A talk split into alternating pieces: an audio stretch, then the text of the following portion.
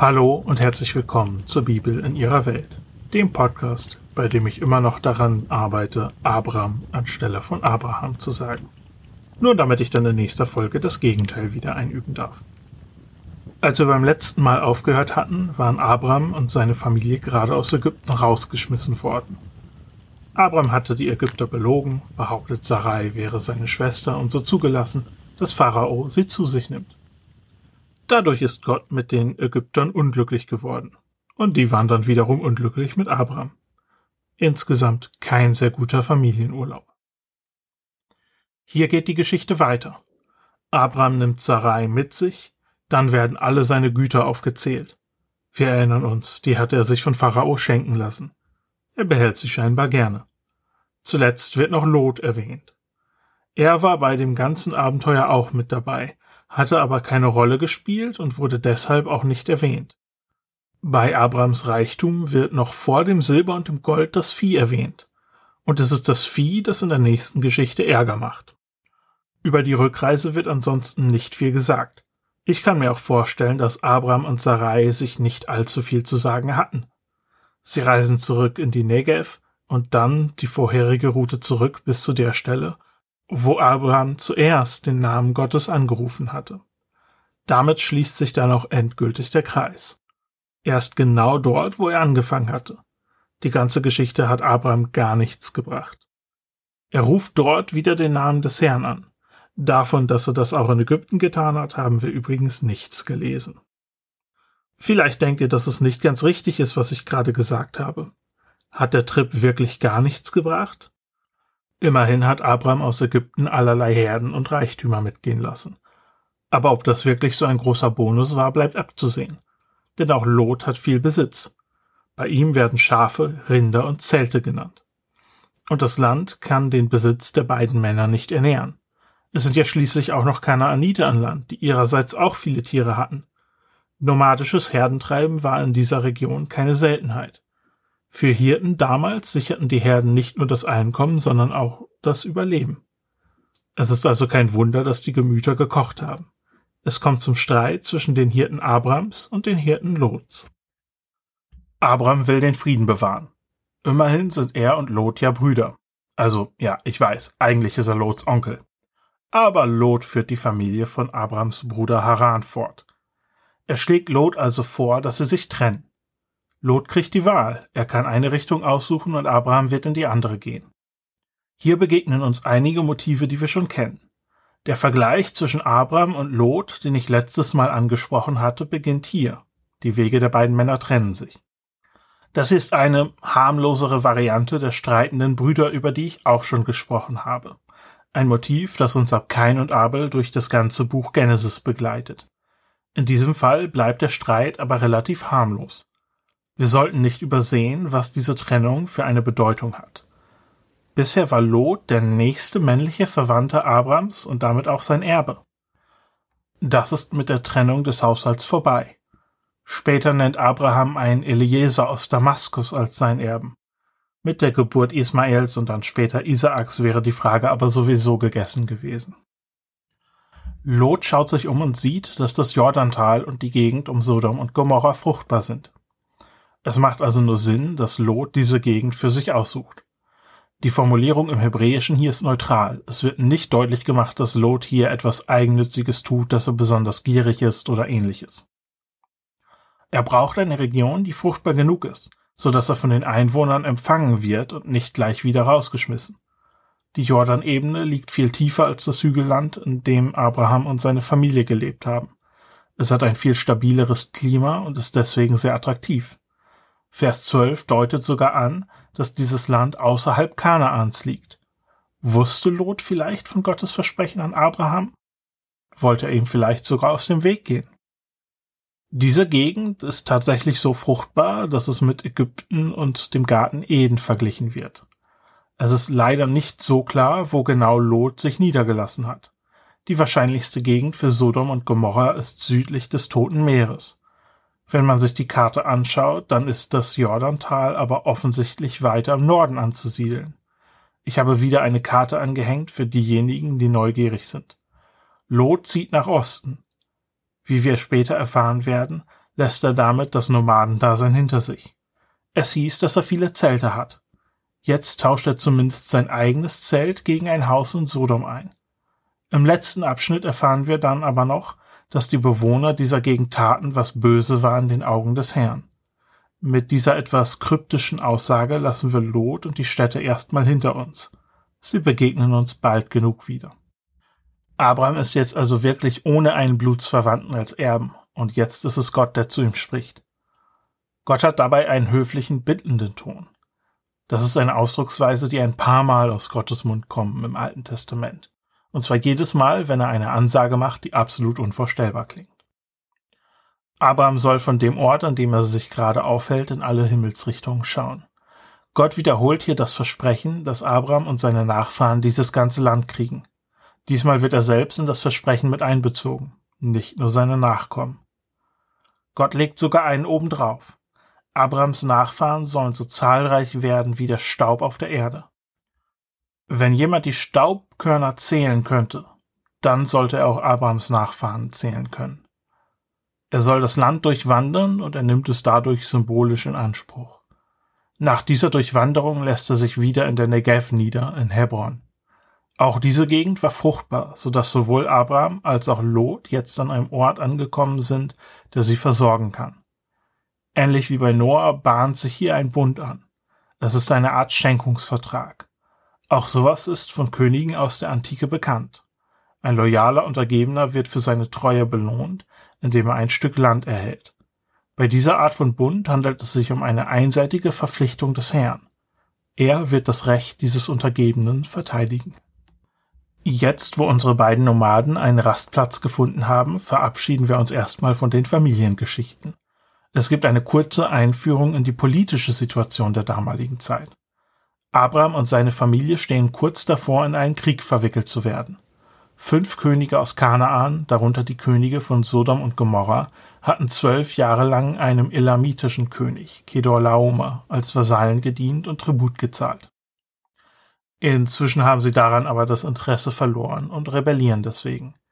Kedorlaomer zieht also mit seinen Verbündeten nach Kanaan, um gegen die rebellischen Vasallen Krieg zu führen. Von den vier Königen aus dem Norden und dem Osten können wir nur von zweien die Herkunft bestimmen. Kedorlaomer ist ein elamitischer Name.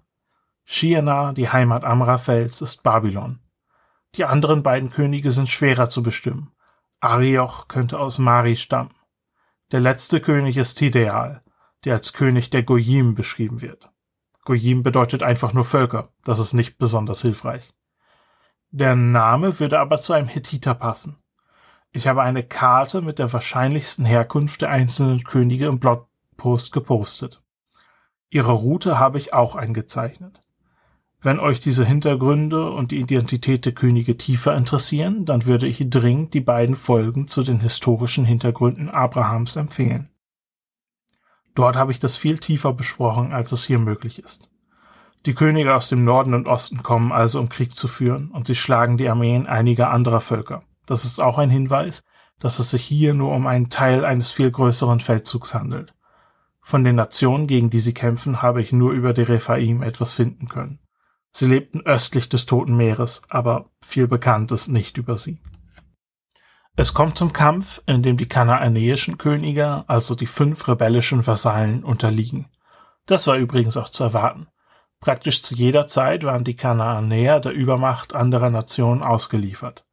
Die Armeen Sodoms und Gomorras werden in die Flucht geschlagen. In vielen Übersetzungen steht, dass die Könige in eine Pechgrube fallen. Pech wurde damals benutzt, um Gebäude und ähnliches wasserdicht zu machen. Es wurde zum Teil ausgegraben, wodurch dann diese Gruben entstanden sind. Das Hebräisch ist hier allerdings recht zweideutig. Es muss nicht so sein, dass die Könige in die Grube gefallen sind. Sie könnten sich auch mit Absicht dort versteckt haben. Das könnte erklären, warum der König nicht mit verschleppt und bestraft wird. Immerhin reitet er Abraham später entgegen. Infolge des Kampfes wird Sodom ausgeplündert und die Bevölkerung wird verschleppt. Auch das war in der Antike nicht unüblich. Man schwächt die Feinde und bringt neue Bevölkerung mit sich nach Hause, um die eigene Position zu stärken. Viele, wenn nicht alle der Verschleppten wären Sklaven geworden. Ein Überlebender aus der Schlacht schlägt sich zu Abraham durch. Hier wird er das erste Mal als Hebräer bezeichnet. Dabei handelt es sich zu dieser Zeit vermutlich noch nicht um eine Volksbezeichnung. In der Umwelt ist zu dieser Zeit der Begriff Hapiru weit verbreitet. Die Hapiru kommen dabei aus allen möglichen Regionen und Sprachgruppen. Der Begriff bezeichnet Außenseiter und Ausgestoßene. Manchmal wird er auch für Gesetzlose und Flüchtlinge verwendet oder für politische Opposition, die ihr Heimatland verlassen musste. In diesem Fall ist die Erklärung naheliegend. Abraham ist ein Fremder in der Region. Er lebt in der Nähe eines Amoriters namens Mamre, mit dem er ein Bund, vermutlich eine Art Freundschaftsvertrag zum gegenseitigen Schutz geschlossen hat. Der Überlebende kommt also zu Abraham und teilt ihm alles mit, was passiert ist. Abraham bewaffnet seine Männer und ruft auch seine Verbündeten dazu.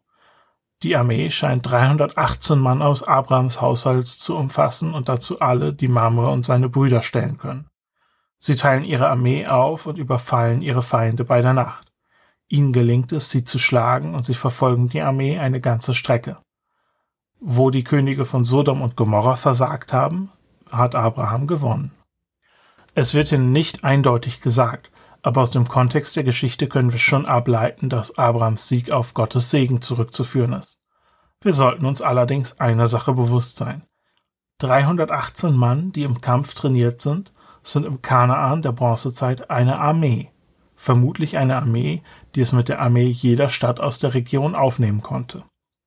Die Feinde aus dem Norden und aus dem Osten werden vermutlich Armeen von Tausenden von Soldaten gehabt haben.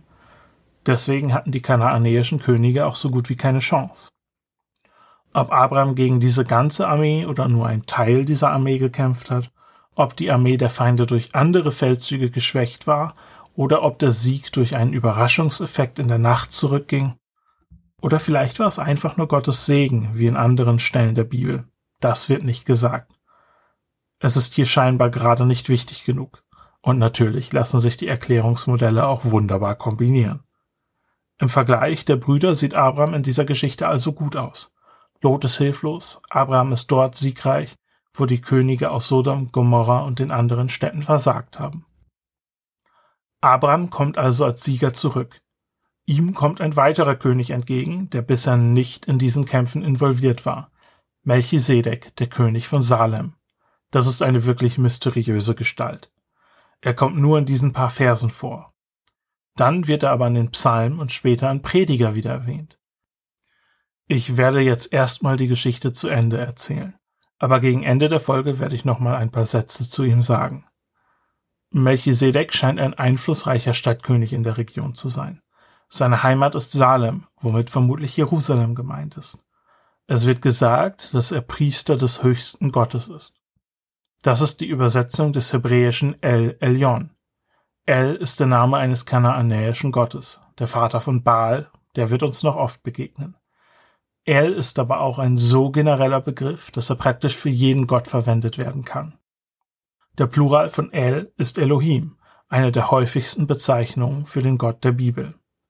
Elyon ist ein Titel, der für unterschiedliche Götter verwendet wird, aber die Kombination El Elyon ist aus der Umwelt der Bibel nicht bekannt. Ob er jetzt denselben Gott angebetet hat wie Abraham, wird nicht ganz deutlich. Abraham scheint kein Problem zu haben, seinen Gott als El Elyon zu bezeichnen. Spätere Generationen haben daraus geschlossen, dass Melchisedek wirklich denselben Gott angebetet hat. Aus diesem Text geht das nicht ganz eindeutig hervor, es ist aber durchaus möglich. Dieser Melchisedek bringt Brot und Wein. Es gibt Gründe zu feiern. Abrahams Sieg könnte die Region von dem Einfluss der Könige aus dem Norden befreien. Es gibt also einiges zu verhandeln. Außerdem haben Abraham und seine Freunde bewiesen, dass sie eine echte Armee aufstellen können. Es ist also wichtig für die Könige der Region herauszufinden, ob Abraham irgendwelche Ambitionen hat. Melchisedek segnet Abraham und Abraham gibt ihm den zehnten Teil der Beute. Damit erkennt er die Autorität Melchisedeks an. Es ist eine klare Geste, die ausdrückt, dass Abraham keine Feindseligkeiten gegen diesen König plant nicht ganz sicher ist, in welcher Rolle Melchisedek den zehnten Teil annimmt, in seiner Rolle als König oder in seiner Rolle als Priester des höchsten Gottes. Ist das Geschenk also an Melchisedek selbst gerichtet und eine Anerkennung seiner königlichen Autorität oder ein Geschenk an El Elyon und eine Anerkennung Melchisedeks als Priester? In jedem Fall ein gutes Zeichen für Melchisedek. Später begegnet er auch dem König von Sodom, der ihm anbietet, alle Güter zu behalten und nur bittet, dass Abraham ihm die geretteten Menschen zurückgibt. Das ist eine weitere Möglichkeit, sich zu einer politischen Größe aufzuschwingen. Als Sieger hätte Abraham vielleicht ein Anrecht auf zurückgewonnenes Land gehabt. Aber Abraham lehnt ab. Er will auf keine Weise in der Schuld des Königs von Sodom stehen. Das hat er beim höchsten Gott geschworen. Scheinbar war die Beziehung hier nicht so gut wie mit Melchisedek. Wir sehen hier also ein etwas anderes Verhalten von Abraham als in der letzten Folge. In Ägypten hatte er Gott nicht vertraut. Hier hat er vielleicht die Gelegenheit, sich einen Teil des Landes zu nehmen, das Gott ihm versprochen hatte. Aber auf diese Art und Weise will er es nicht. Ist das nicht schön? Abraham hat seine Lektion scheinbar gelernt. Hm, aber vielleicht auch noch nicht so ganz. Wie viele Helden der Bibel geht Abraham hin und her. Es ist hier wie im echten Leben. Manche Lektionen muss man wieder und wieder lernen. An dieser Stelle werden wir Abraham erstmal zurücklassen. Wir holen ihn dann in der nächsten Folge wieder ab. Bevor wir jetzt zum Ende kommen, gebe ich noch einen kleinen Exkurs zu Melchisedek. Immerhin dauert es noch etwa zwei Ewigkeiten, bis wir zum Hebräerbrief kommen. Da kann ich euch ja nicht ewig warten lassen. Also, warum ist dieser Melchisedek so wichtig geworden? Er taucht in Psalm 110 im vierten Vers auf. Dann später im Hebräerbrief und auch immer wieder in frühjüdischer Literatur zwischen den Testamenten und zur Zeit des Neuen Testaments. In Psalm 110 sagt David, dass Gott ihm geschworen hat, David soll ein Priester sein, und zwar für immer. Ein Priester in der Ordnung Melchisedeks. Eigentlich ist es dieser Vers, der Melchisedek so wichtig gemacht hat. In Israel gab es strenge Regeln, wer Priester sein durfte. Nur Nachfahren Aarons, also aus dem Stamm Levi. David kam aber aus dem Stamm Juda. Er durfte nicht Priester sein, zumindest nicht nach der Ordnung Aarons, die im Gesetz Mose festgeschrieben wurde. Hier haben wir aber einen Charakter, der König über Jerusalem und Priester des höchsten Gottes war. Ein Vorbild, das beide Rollen ganz legitim in sich vereint. Später legt Gott fest, dass das Haus Davids über Israel herrschen soll. Ein legitimer König durfte also nur aus dem Haus Davids, aus dem Stamm Juda kommen. In der Geschichte Israels gab es aber immer wieder Herrscher, die nicht von David abstammen. Herodes aus dem Neuen Testament ist ein gutes Beispiel dafür. Und es gab auch immer wieder Priester, die keine Leviten waren oder zumindest nicht aus dem Haus Aaron kamen. Und es gab immer wieder Menschen, die beide Rollen in sich verbinden wollen. Für all diese Menschen war Melchisedek ein guter Legitimationsgrund. Wir stehen in seiner Tradition. Ein legitimer König, der nicht aus dem Haus Davids stammt. Ein legitimer Priester des höchsten Gottes, der nicht von Aaron abstammte. Wir herrschen und wir priestern in seiner Tradition. Der Hebräerbrief stellt Jesus als Hohepriester des neuen Bundes dar. Aber auch Jesus stammt nicht von Aaron ab. Und so greift auch er auf diese Tradition zurück. Er sagt, dass diese priesterliche Ordnung höher steht als die von Aaron. Aber das dürft ihr euch jetzt selbst durchlesen, wenn ihr wollt. Ihr findet es in Hebräer Kapitel 5. Mehr dann, wenn wir in zweieinhalb Ewigkeiten beim Hebräerbrief sind. Ich denke, damit ist es auch fast schon gut für heute. Ich habe noch eine kurze Ansage zu machen. Im Januar hatte ich ein Update hochgeladen und dort von einigen Entwicklungen erzählt, die auf mich zukommen. Dieses Update ist inzwischen gelöscht, weil vieles einfach nicht mehr aktuell ist. Ich hatte dort aber auch gesagt, dass auf mich berufliche Veränderungen zukommen und ich deswegen kürzer treten muss. Und ich hatte gesagt, dass ich hinterfragen muss, inwiefern ich den Podcast fortsetzen kann. Es hat etwas länger gedauert als gedacht, aber jetzt ist es soweit.